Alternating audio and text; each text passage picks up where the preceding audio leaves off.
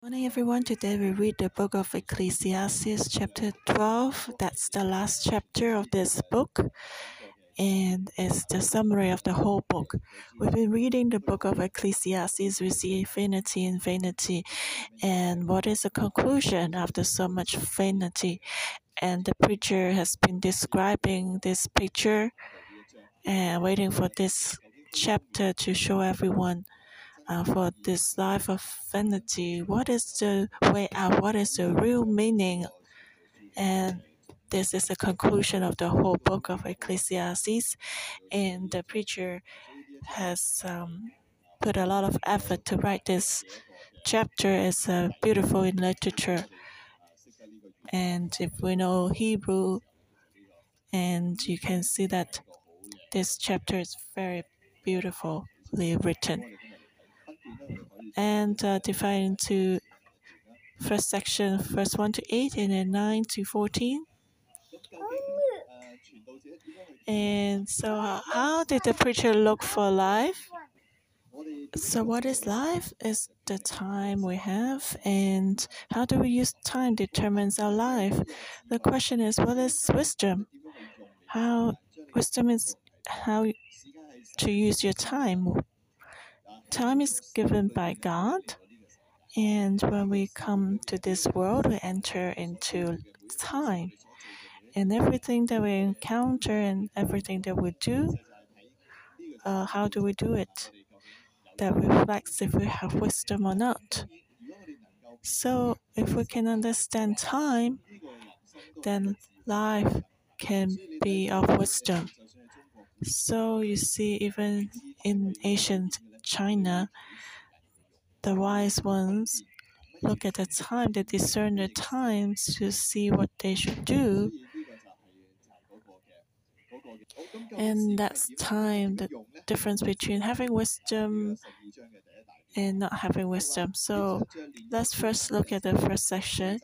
Remember now your Creator in the days of your youth, before the difficult days come, and the years draw near when you say, I have no pleasure in them, while the sun and the light. The moon and the stars are not darkened, and the clouds do not return after the rain. So in the beginning it says, Remember, remember your Creator. And uh, of course, it doesn't mean just uh, remember our God in our mind and don't forget Him. We should put Him into our hearts. And what does it mean to remember? And that means we should always remind ourselves that there's a God.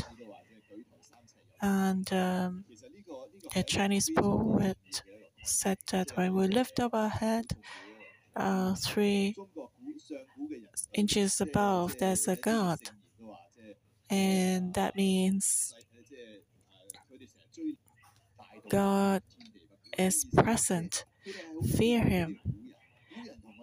People can see you.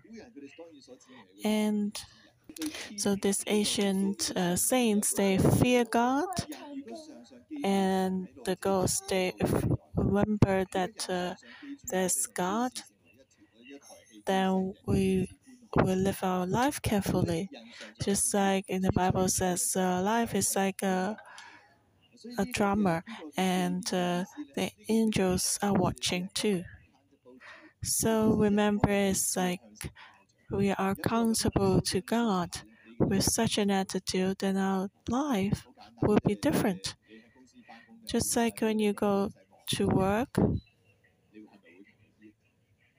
if you think that your boss is looking at you, there's a CCTV above you, then you be more hardworking, right? It's the same wherever we go, even in the elevator. If uh, there's a CCTV inside, then my son will just stand straight, will not uh, scratch his nose anymore, because you know someone is looking at you. So that's uh, remember your Creator. You need to know your Creator is looking at you. Your life should be accountable to Him one day. So when you were young, you need to remember this Creator prepared to be accountable to Him. Why in the days of your youth? That's when you you uh, before you say I have no pleasure in them, which means your life has no joy and no strength.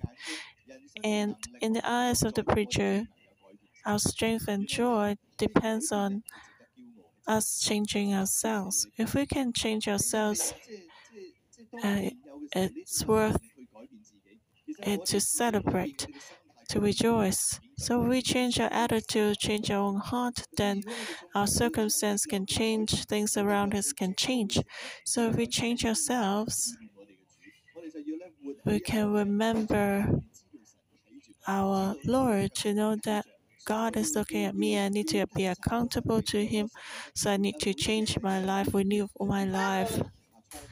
And the Israelites are very different from us because they were born with some Bible knowledge. And even the secular Jews today, they still have this core value of always changing ourselves. And uh, they have a, this habit when they wake up in the morning. What can I do to make the world better? And so that's why the country has been developing really quickly. The country was reborn in 1948, and uh, they are a very, very small country, but they have the most number of Nobel Prizes in terms of uh, a country. Because they always want to improve and change and uh, make a contribution because they know there's God. They need to be accountable to Him. So that's why the preacher said,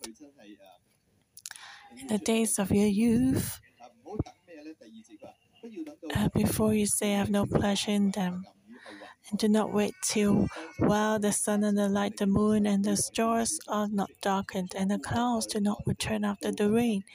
In the day when the keepers of the house tremble, and the strong men bow down, when the grinders cease because they are few, and those that look through the windows grow dim, when the doors are shut in the streets, and the sound of grinding is low, when one rises up at the sound of a bird, and all the daughters of music are brought low. Also, they are afraid of height and of the terrace in the way when the almond tree blossoms, a grasshopper is a burden, and desire fails. For man goes to his eternal home, and the mourners go about the streets. Remember your Creator before the silver cord is loosed, or the golden bowl is broken, or the preacher shattered at the fountain, or the wheel broken at the wall, then the dust will return to the earth as it was, and the spirit will return to God who gave it. Vanity of vanity, says the preacher. All is vanity. So the preacher was saying, do not wait till the moment that you cannot change anything. Just like sometimes when we are just uh, relax and students they don't um, study and then suddenly oh no um, tomorrow we'll have exam i've not studied yet. Uh, maybe uh, the student has been playing for the whole summer. We should not wait until we regret. And that is wisdom so this descriptions are interesting. When were the sun and the light, the moon and the stars darkened? Um, well, the point is, when you're still young, when you can still make a change and improve, do do that. Live out the being of God that the God has given you. Do not keep procrastinating. Do not wait till when you cannot see. Just like uh, like when you grow older, you see that oh, how come I cannot see clearly? It's so dark here. You need more light, and that's when uh, the preacher said, when while the sun and the light, the moon and the stars are not darkened, and uh, when you grow younger, when you were young, you you didn't mind, but when you grow older, you want to have some more light to to read the books. Actually, it's not that the bright the light is not bright enough, but then your eyes have grown dimmer. And uh, what does it mean? The clouds do not return after the rain. And the clouds, actually, the clouds are no more after the rain. So it's too late. And in the day when the keepers of the house tremble, which means um, maybe the keepers they're too old, so even their hands are trembling. And don't wait till the strong man bow down. And uh, a strong man That means the, his waist doesn't have strength. That means he's old. And when the grinder sits because they are few, and uh, that's like the sound, the grinder sound is like when our teeth grind when we eat. That means when our teeth are feel when we are old. And uh, don't wait till those that look through the windows grow dim. And that means our eyes cannot see clearly. And when the doors are shut in the streets and the sound of grinding is low, the doors refer to our lips here. And when do our when do our lips close? When we lose our teeth, just like the elderly. And so that means the doors are shut in the streets means that uh, we don't have any teeth, our lips are closed. And uh, the sound of grinding is low because we don't have teeth anymore. It's like without teeth, we cannot grind. We have to eat some congee. You cannot grind loudly anymore. When one rises up at the sound of a bird, that's also a characteristic of a old people, of an old person. And the elderly usually wake up early. Just like uh, when we're young, you will not want to wake up even when the alarm is on. But when you are older, just a little noise, you will wake up, even by the sound of a bird. So that's also a characteristic of being old. And all the daughters of music are brought low. What does that mean? That refers to our our sound. When we were young, our voice is very clear, but when we become older, our sound becomes coarser. And so all the daughters of music are brought low. That means we cannot uh, speak as loudly or clearly anymore.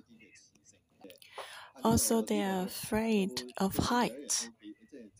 And it happened to me also. It's not that I'm afraid of height now, but when I was in the mother church, I was responsible for the temple building. And uh, there was a construction site. I wanted to jump down and uh, then I would not have to circle around to take the stairs. But then as I jumped down, I realized, oh no, um, because like at that point my heart was trembled. It's like my feet were not as uh, didn't land as flexibly, just like when I was young. So like my legs were not as flexible as I was young. And sometimes uh, when I was in the youth ministry, I went out to play basketball with them. And then I realized I cannot even touch the basketball uh, that uh, target even when I jump as high as I could. Uh, while I could do that when I was young. So, and that may be what it means. They are afraid of height and of terrors in the way. And when the almond tree blossoms, the grasshopper's burden and desire fails. It's like uh, we get old after we retire, we don't have any more desires, any, we don't want know what we want anymore, no more wishes, no more uh, opinions. Because man goes to his eternal home, you can smell the the um, you can smell death already, and the mourners go about the streets. It's interesting. As man, you can count your days. When you were young, you will go to the karaoke or party the most. When you go older, you, you will attend a lot of uh, weddings. And then later on, you attend a lot of uh, full moon birthday parties, banquets. But later on, you attend a lot of funerals because people around you grow up with you too. And your friends become less and less, and they all depart. And uh, when I look at my parents, I have such a strong feeling because my father comes from a very huge family tribe. A grandma has like 13 siblings. Um, and my grandfather was very rich. Now, when my father is 83 years old, a few years ago, they went back to their hometown in mainland China. And uh, because my father is number nine, and there are many siblings older than him. One is like 103, the other 105. Well, they all live long.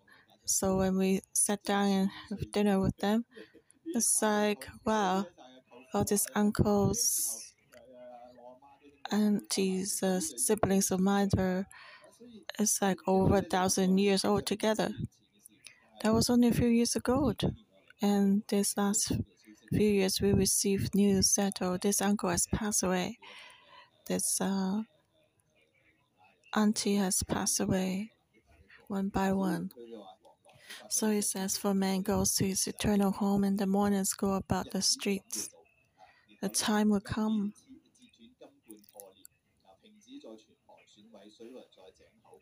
The silver cord is loosed, the golden bowl is broken, the pitcher shattered at the fountain. When you see all this, you find it, oh, what a pity. And uh, the pitcher and the wheel, they are tools to help people to produce something. So when the pitcher shattered at the fountain, the wheel broken at the wall, that means they become so old they cannot produce anything anymore, then the dust will return to the earth as it was, and the spirit will return to God who gave it. So one day we all die. We become men because God's given us His breath, but one day our spirit will return to God who gave it. And so the preacher said, Vanity of vanity, says the preacher, all is vanity. What does it mean? From verse 1 to 8, we see that the preacher pointed out one thing life is going towards an end. We're getting older and weaker. The question is before that day comes, before we face God, we should remember our Creator. We should live out an abundant, meaningful life. Otherwise, our life is in vain. So don't let our life end like that. The preacher wanted to tell us if we remember our Creator from the beginning and walk with God, then our life is different. We see that uh, Enoch walked with God for 300 years and God took him away. So, walking with God will make our life different. But if we do not remember our Creator, our life will just grow older and and weaker. One day we'll all will die, and there's nothing we can hold on to. There's nothing we can take away. And when that time comes close to us, we need to be accountable to God, and then we realize that our life is empty. We can, our hands are empty. We cannot bring anything to see our God. Then our life is totally meaningless. So today we just pursue money and reputation. One day when we leave this world, when we see Jesus in the judgment seat, before the judgment seat, what can we say? Oh God, I have earned a whole truck of US dollars. Uh, I give it to you now, but sorry, heaven will not take it. You cannot bring any money and uh, give that to God. What will God ask? You may be surprised, but God may ask you in the precious time, your life, what that God has given you, how have you spent it? Just like your boss, when he gives you your money and asks you to invest in a project, he will ask you, how have you spent your resources? Are we doing what our Lord wants? Do we spend our time like how God has planned for it? When we are still young, we should remember our Creator to live out the destiny God has for us. That means with every minute we uh, spend, we should be accountable to God. Otherwise, when we become older, should we wait till the almond tree blossoms and the grasshopper is a burden? Well, almond tree blossoms when it's springtime, when it's a new season. But also because the almond flowers are white, that means our hair has become white. So that means when we're getting old, when we need to prepare to see God. And then at that moment, it's not possible, it's too late to to return back to the younger days. So the preacher was encouraging us to remember our Creator when we're still young. Okay, the next section, verse 9. And moreover, because the preacher was wise, he would taught the people knowledge. Yes, he pondered and sought out and set in order many proverbs. The preacher sought to find acceptable words, and what was written was upright, words of truth. The words of the wise are like gods, and the words of scholars are like well driven nails given by one shepherd. And further, my son, be admonished by those of making many books there's no end, and much study is wearisome to the flesh. Let us hear the conclusion of the whole matter. Fear God and keep His commandments, for this is man's all. For God will bring every work into judgment, including every secret thing, whether good or evil. So here the preacher revealed his identity. He was wise. He was the one who wrote the Proverbs. And he taught the people knowledge so that people can see through life and hold on to God tightly so that people know that under the sun there's nothing that worth it for us to invest in our life. But everything we do will bring into eternity. We will be accountable to God. So we need to use the resources that God has given us wisely, especially regarding our time.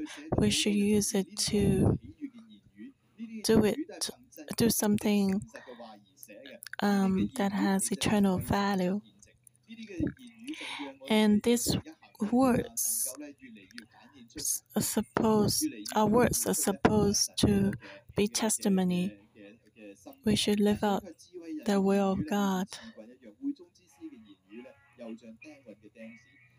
And so he said the words of the wise are like gods. Uh, what will happen if the gods hate you? When I was young, I learned uh, kung fu with a master. And he liked to use a fan and wave it. And when we were lazy, and suddenly he would hit us, hit us with that fan. So that was like a god. And we were hit, and suddenly we, we were awakened because of pain. And one time, this master put down his fan and went to have a drink. And then I realized that uh, the fan has some iron rods in it, so that was why it hurt so much. So the words of the wise can make people awake, and the words of scholars are like well-driven nails. And the nails can make something stabilize. And all these are given by one shepherd, our Lord. He's the one who can lead us beside the streams of living water. He's the creator. All this wisdom are given by God through the Holy Spirit. And so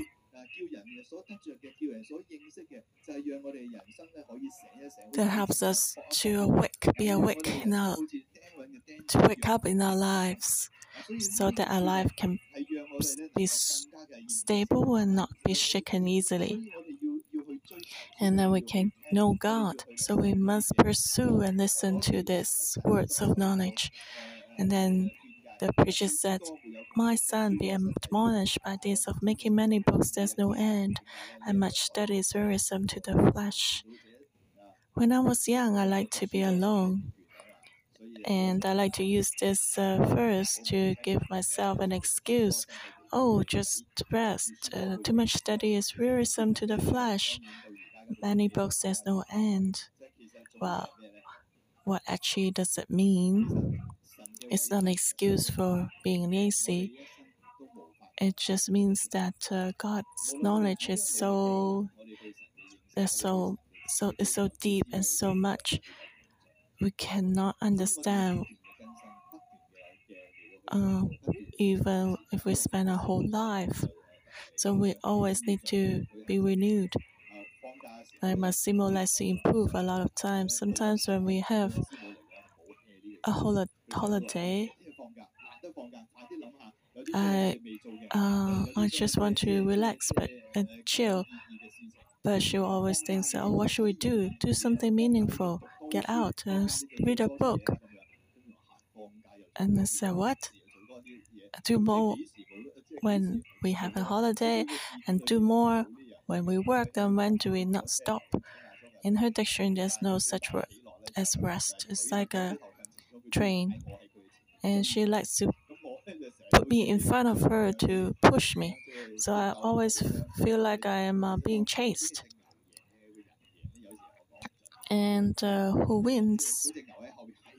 Uh, it's like uh, there's a cow behind you, always pushing you, and uh, don't know who finds it more difficult, but that's the interaction between me and my wife. So, what it means is there's so much that we need to pursue, and uh, if we spend our whole life, we can still not understand everything of God. But there's a conclusion. Life is only teaching us one thing is that we need to fear God and keep His commandments, and this is man's all. That's our responsibility. There's so many wise people and in the end, I only find one thing this wise person, and that's everyone should fear God and keep His commandments, for this should be man's responsibility. For God will bring every work into judgment, including every secret thing, whether good or evil, because um, our life will pass away quickly. Death will surely come, but there's judgment after death.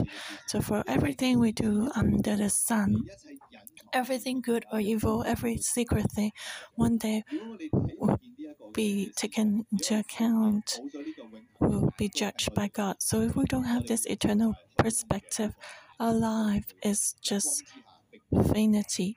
There's no hope under the sun. But if we understand that the life under the sun is to help us understand that men are insignificant, but God is is great. And if we understand this, then we'll not end our life in infinity, but we can enter into our eternal home with glory, with confidence and joy to the glorious Jerusalem and sit and rule with God together.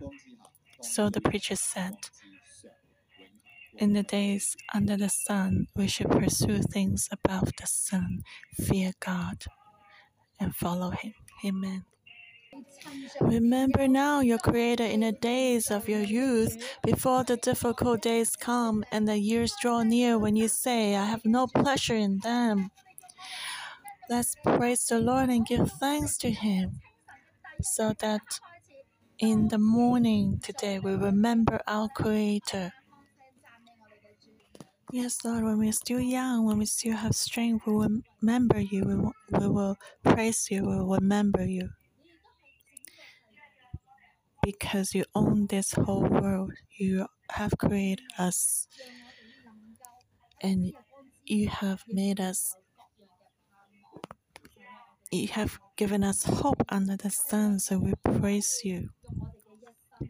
We can use our whole life to remember you, and that we won't depart from you in our life. Lord, you have created us. You are the center of our life. We thank you, Lord. Be pleased with our worship and praise. Amen. And brothers and sisters, today we read the book of Ecclesiastes, chapter 12. The preacher had given us a conclusion. And what is the purpose of this short life? And uh, what was God's purpose of creating us? It's very simple. God's purpose is that we can know Him and choose to follow Him. So that our life is not just short and temporary, but we can have eternity. But what about us, brothers and sisters? Do we understand our Creator's purpose for creating our lives? Or have we been blinded by the enemy, the, the world? And this life, short life, becomes just a life being spent in entertainment? And uh, do we spend our effort in things that are not important? This short life is supposed to know God. So thank God for reminding us today through this book of wisdom. This short life is to live out the destiny that God has given us. As I was listening to Pastor Dino, I remember that uh, when I was 17 years old, God called me. As I was worshiping, I heard God spoke to me. My child, you are 17 now.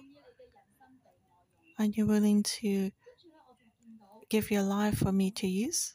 And then I saw Tiananmen Square. I saw a lot of people worshiping there.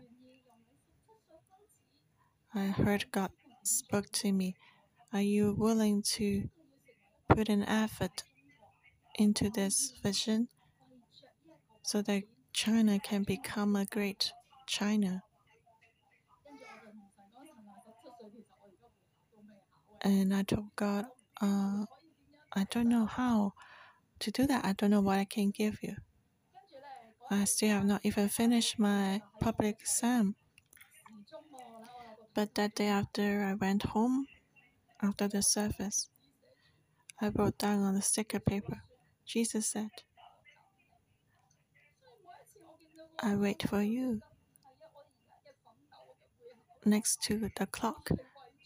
So I know that every time I'm working hard for my God, for the dream that has given me about the Tiananmen Square. And uh, God is also waiting for us like this. We, with our short life, we should remember our Creator. So let's close our eyes and ask the Lord to show us.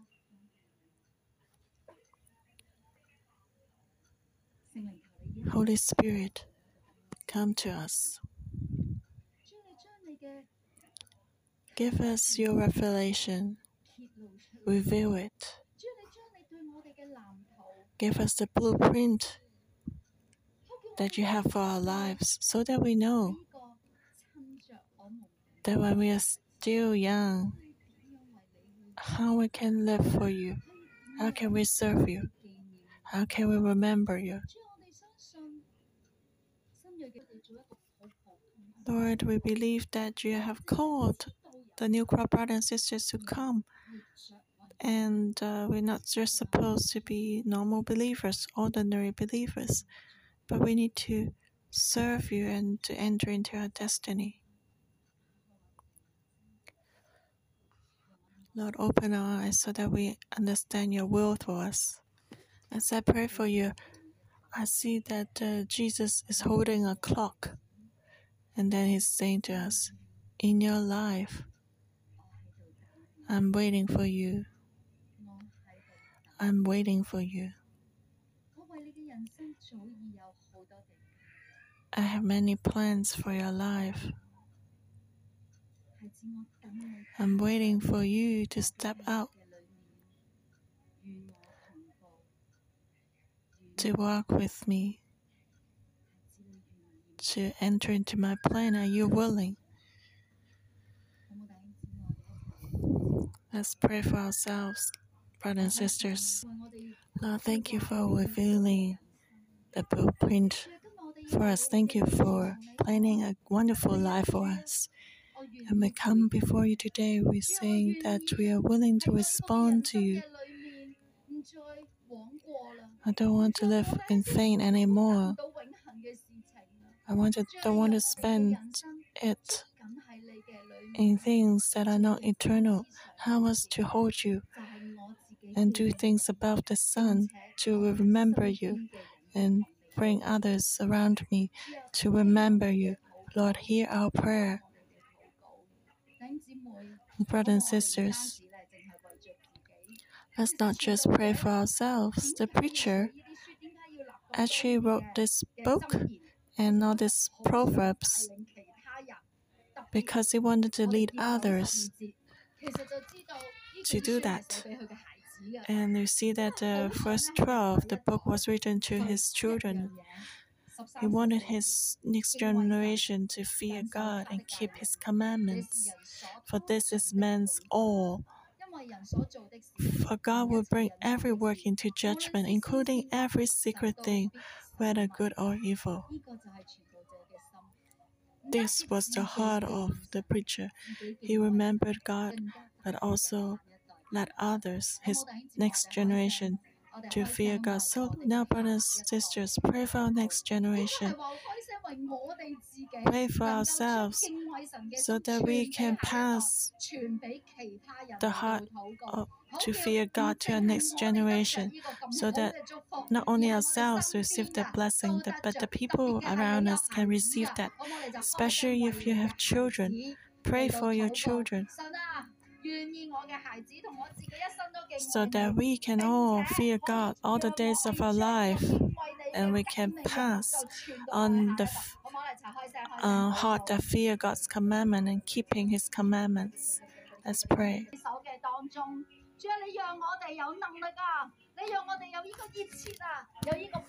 Lord, give us such power and strength and passion to pass it on to our next generation.